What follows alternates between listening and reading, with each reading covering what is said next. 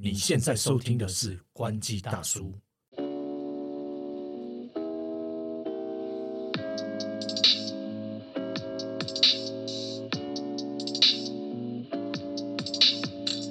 嗨，李欧，嗨，头哥。哎，我真的觉得这个礼拜过得好漫长哦。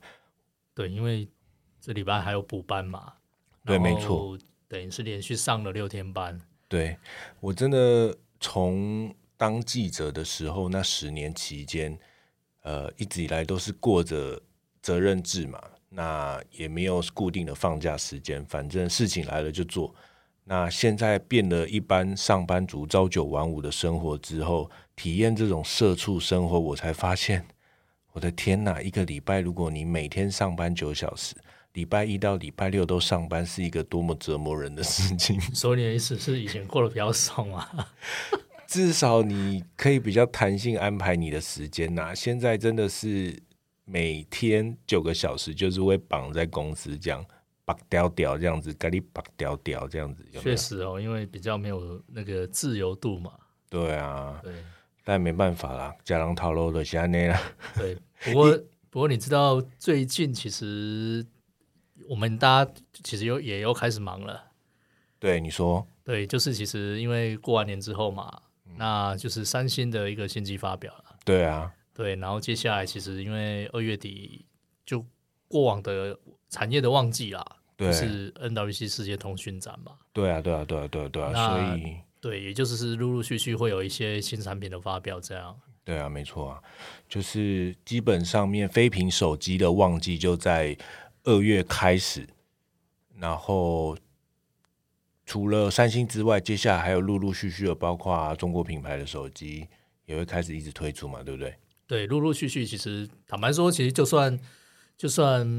应该应该这样讲啦，就是说每个月其实都还是有新新的手机啦。大家可能会会不知道是哪一款，就是它可能不是那么有这那么夯，可是基本上还是每个月都会有新机。不过因为上半年就是大概二月啊、三月啊、四月啊，其实陆陆续续就会有那所谓的旗舰手机。对，上半年的旗舰产品发表嘛。对，那其实手机已经到二零二三年了，大家可以说是在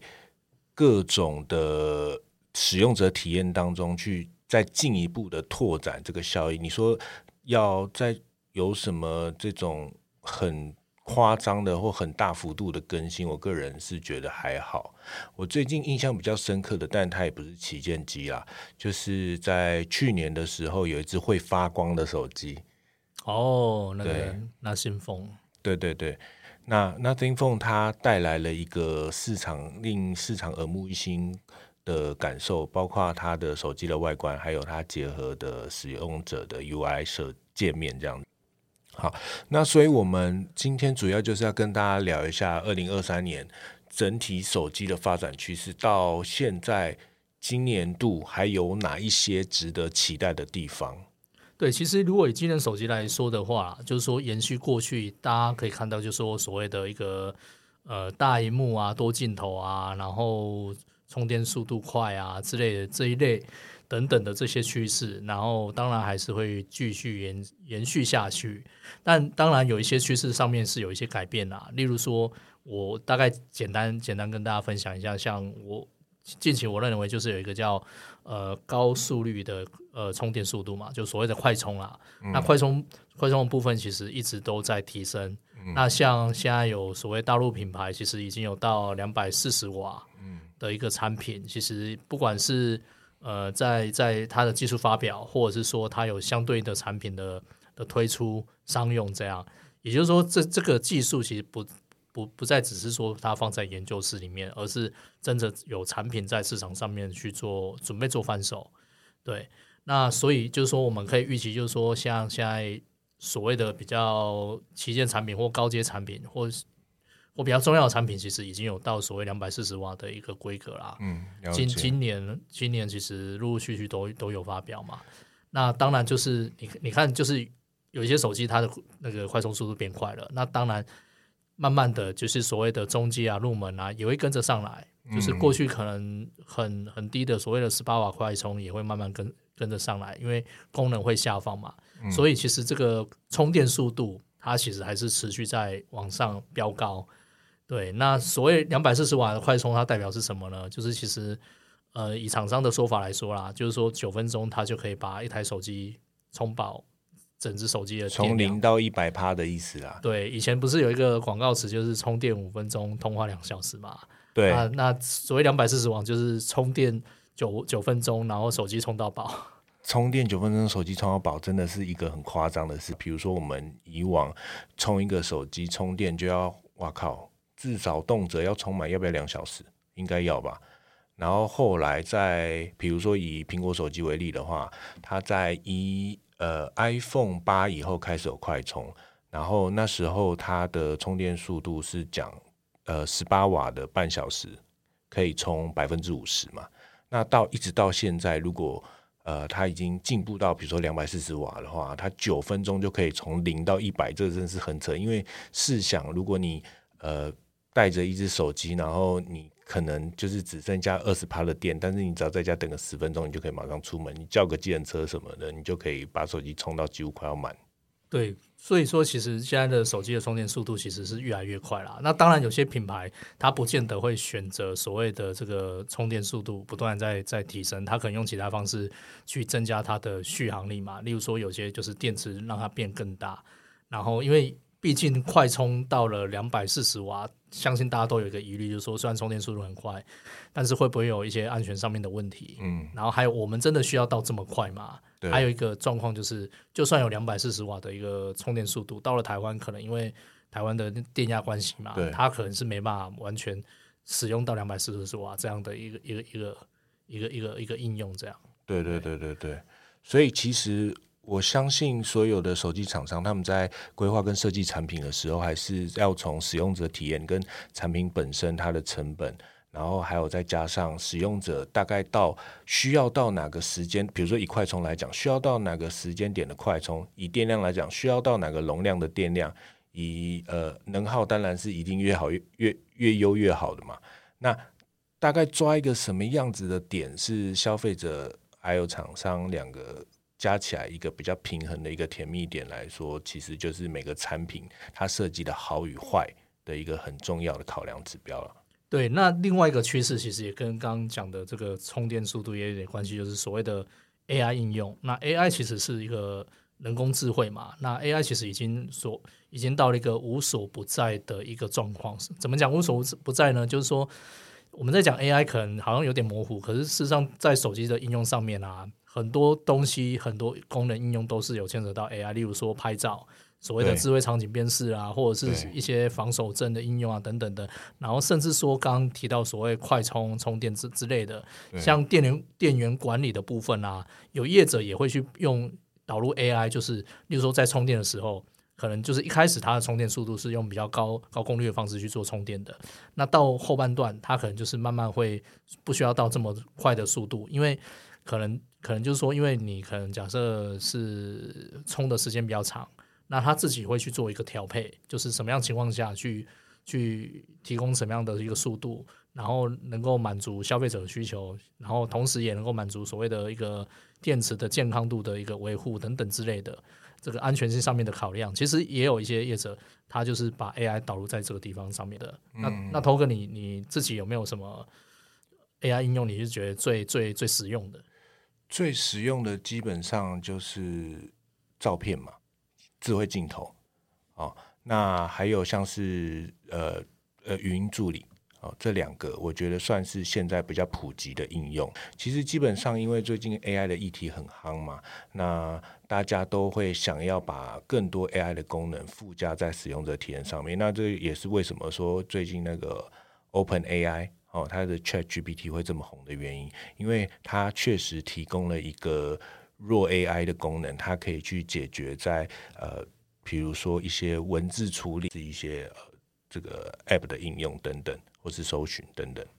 对，那像刚头哥提到，就是比如说拍照部分，再具体来讲一点，就是说像我们很多所谓的人像模式拍照嘛，就是如何就是照拍照的时候把它拍出所谓景深感。然后就是就是有一个背景是就是糊掉的，然后但是前面的一个物体或人人像是一个主体是非常清楚的。那这个就是一个很具体的，就是有一很多厂商他会用这个部分去做一些呃演算法去做优化，那这些都是有透过 A A I 上面去去做调整。然后像其实我在去年因为有参加高通的一个就是一个一个旗舰处理器的发表嘛，那当时候他们在现场其实有展示一个应用，其实就是跟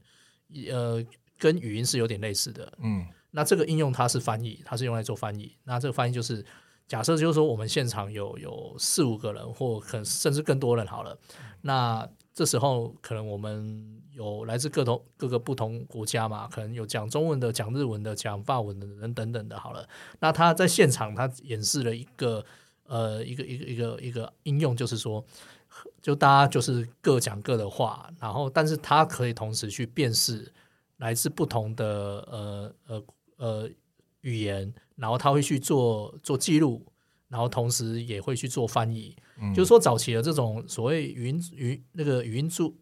助理啊，然后有一些翻译功能好了，它顶多只能做到呃一对一的翻译，就是你要跟他讲说哦，等下我要翻的是中文，中文可能翻成英文，英文翻成什么语语言，这样你可能还要跟他讲，然后他才能够去做辨识嘛。那慢慢当然这个这个翻译的功能越来越越强了嘛，但是到了。到了上次我看到的状况就是说，哎，其实你也不用跟他讲说你接下来翻的语言是什么，他自己会去在背透过背后的一个资料库，他会去去去做辨识，然后去寻找，然后甚至做直接做翻译这样，然后甚至它是可以及时的，而且是多人的同时去做进行。那这这个这个也就是一个用 AI 方面去做一个即时辨识的一个应用啊。嗯，对对，基本上手机上面的 AI 功能可以说是你可以常常应用到的，它都有套上 AI AI 的功能哦，包括啊、呃其实有一些现在的 AR，呃，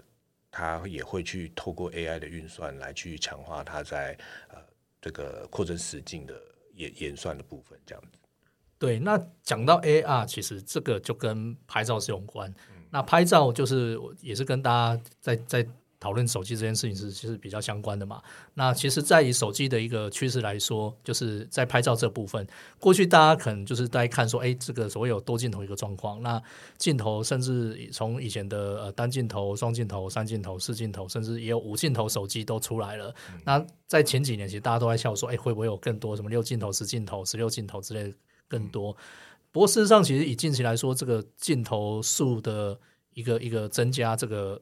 这个竞赛啊，嗯这个所谓的那个军备竞赛，就是一直在不断增加镜镜头数这个这件事情上面，其实业者的脚步是有放缓的，反正就是说有点像一现在基本上就是大家维持在四镜头哦，是基本上就是四镜头再对加前已经已镜头五个，对对，已经加起来五个嘛。然后后面主镜头三颗，其实有点像是主流啦，就是大部分手机我们都会看到，就以旗舰手机来说了好了，都可以看到所谓三镜头，蛮多的，基本上都是三镜头。那当然，你有一些比较入门的，也都有双镜头，甚至那个双镜头的一个规格嘛。所以你要看到所谓单镜头，已经基本上很少了。那但是业者基本上也不在这个镜头上面去，就是镜头的数目上面去做文章了。就大家看起来就是呃维持一定的镜头数，那并没有再额外再去去不断去增加。那但是接下来在的趋势是什么呢？基本上就是所谓的一个高画素。高画质，嗯对，那高画素、高画质这件事情上面，甚至这所谓的高解析度的部分，其实我们可以看到像，像 iPhone 是有到四千八百万画素嘛。那当然，很多安卓也有所谓的五千万画素。然后现在其实更多有也有所谓的一亿画素，甚至说近期三星发表的是两亿画素嘛。对，那两亿画素的手机也不是只有三星独独有，在呃更早之前，其实小米也有也有推出过两亿画素的手机了。对所以基本上就是以一亿以上的手机，这种亿亿万画素的手机，其实也也不少了。那我们真的需要这个高画素吗？就是说，这个高画素，就是通通哥，你知道高画素可以拿来做什么用吗？我觉得高画素的手机在手机呃在呃智慧型手机上面，确实高画素的镜头确实是有需要的，因为毕竟随着感光元件越用越好嘛，那我们一定可以透过手机拍出更好品质成像的照片。那比如说像是其实各家厂商他们也会像我们刚刚提到的。它在手机的使用者体验上面，它要去做取舍。就是比如说以 iPhone 来讲的话，好了，它不是每一张照片它都让你生成四千八百万画素，因为它那个是要你必须要开启落的模式，它才会有这个高画素的相片。那其实一般的时候，它会帮你 focus 在一千两百万画素就足够了。那为什么会有这样的原因？还是与每个照片档案生成的大小有关。那基本上你不可能每一张照片你都用高画素的照片，然后你反而手机容量一下就没了。对，所以基本上高画素，虽然就算你的手机规格是五千万画素以上的，那其实你在做预设拍照，不论是 iPhone 啦或安卓手机，基本上。大概拍出来都是只有一千两百万画素，对，预设是一千两百万画素，对。那只有在你想要拍或使用高画素的时候，你才要去做设定，去调整成高画素的模式模式。对，没错。那所以也就是说，你要去拍这个，今天突然想要去拍一个高画素，你可能还要去选择切换成高画素五千万画素或者是两亿画素，这时候你才能够拍出高画素的照片。对对对，没错。而且其实。呃，如果你要在特定的需求需要这么高的画素，通常是一些大景，或者是你已经想好你的构图了。那基本上高画素它本身还代表着，因为智慧型手机里面也有用到在成像部分，比如说在数位变焦的时候，它是透过一个裁切的方式。那你高画素的时候，越高的画素，哎，搞不好这个手机它可以去。透呃，去那个叫做什么模拟的数位变焦啊，去做后续裁切的这个宽容度就会更大。对，所以就是说，其实高画素值主要就是说，大家拿到手机来说，不是说啊，你高画素你随便拍都是高画素，是你还要去做设定才能跳到高画素。那不然你一般拍的话，就是一般也是一千两百万画素。那高画素基本上就是用来就是说你在特殊的需求下才需要用这样一个模式。那高画素它所带就是说，当你在最简单来讲，就是你手机放大、放大、放大，就是你拍的照片不断放大的时候，你会发现，哎，还是很清楚，不会有所谓的颗粒感、模糊之类的。那这个就是因为高画素它所带来的一个高解析度的一个一个效果。那不过呢，他刚头哥也讲嘛，就是每张照片可能动辄就四五十枚，这个这是蛮大的，所以你应该不会吃饱没事干，每张都拍高画素，只会在一个真正你可能。你有特殊用途啦，例如说你要输出或干嘛之类的，你才可能有比较有可能会去去切换成高画素，不然的话，你可能手机很快容量就不够了。对，没错，所以呃，我觉得这个也是一大的优势，就是说手机它有更。它的功能上面提供了从一般使用者到专业使用者这个区间，都可以很好的使用你手上这只手机就去做到啊，几乎所有的事情，包括如果是一般使用者平常吃吃饭拍拍照片，你就是生成一个最简单的傻瓜模式，然后用一个普通的画质，其实就可以很好的呃使用你手上手机来记录生活。那当你是一个已经走到专业使用者，那你不需要带到太巨大的器材、单眼等等，你就可以使用你手上的手机啊，去拍一些社群行销的照片啊，或者是甚至是你专门用手机来创作等等。对，那除了刚提到前就前面提到这些拍照啦，或者是充电速度或 AI 啊，这这里这一类之外，就是说，其实在整个手机的一个趋势来说，就是近期也有一个比较夯的一个话题，就是所谓的卫星通讯。对，没错。那卫星通信也是未来应该说有些品牌也加入了。当然，现在的功能就是说，呃，华为或苹果其实都有加入所谓在美国了。对，在特定的市场都有都有开放特定特定功能使用。那当然还是不是到这么健全完整啦，因为基本上所谓卫星通讯，它是要做到是说你可以双向的一个传输嘛，在在就是当你在。一个没有讯号的地方，就是没有基地台，然后一般讯号没办法呃使用的话，你就可以通过卫星的方式去做通话或或或呃传输对对对息这样。对对对，就是通常现在的应用还是处在一个，因为毕竟那还是需要成本，你必须要跟相关对应的厂商呃买这个服务，那这个服务其实还是会转嫁到消费者身上，所以它还没有开放就是。呃，一般的呃，就是消费者用途的使用，还是处在一个这个紧急应用服务的状态。微信通讯这个服务，它不是它它并不是说只有用在说 SOS 紧急的救援部分啊。那当然就是说，其实我们可以看到说，像那个我们搭飞机啊，其实也是通过用卫星的方式去去联网嘛。嗯，然后再来就是说，像有一些航运嘛，特殊用途，它也是通过卫星的方式去做通话。那接下来手机它支援卫星通讯这个功能，它代表的就是说，其实一般的手机它也能够有这个卫星通讯的功能。那那过去传统可能在特殊领域或特殊场景，它可能要用的设备是卫星电话。那未来它就可以用一般的手机来做使用。那当然，它背后还有一些可能。就是要运用什么样的卫星服务，然后费用是怎么收，这个这个都是业者要再去另外去谈啦。对这样的一个状状况。那反正简单来讲，就是说这个卫星通讯，它当我们今天在如如如如果说在一个没有没有讯号的环境下，那这时候其实就能够派上用场。那这个功能其实像呃处理器业者，像高通、联发科。都有做相对应的一个测试，然后甚至像高通其实也在前阵子也有发表一个一个一个微信通讯的方案嘛。那它预告就是说下半年的就会有手机可以直接支援这个微信通讯的一个功能。那当然就是基本上像这些手机的晶片厂商都已经加入进来了。那其实我们可以预期接下来的手机其实这个功能它会变成一个算是比较。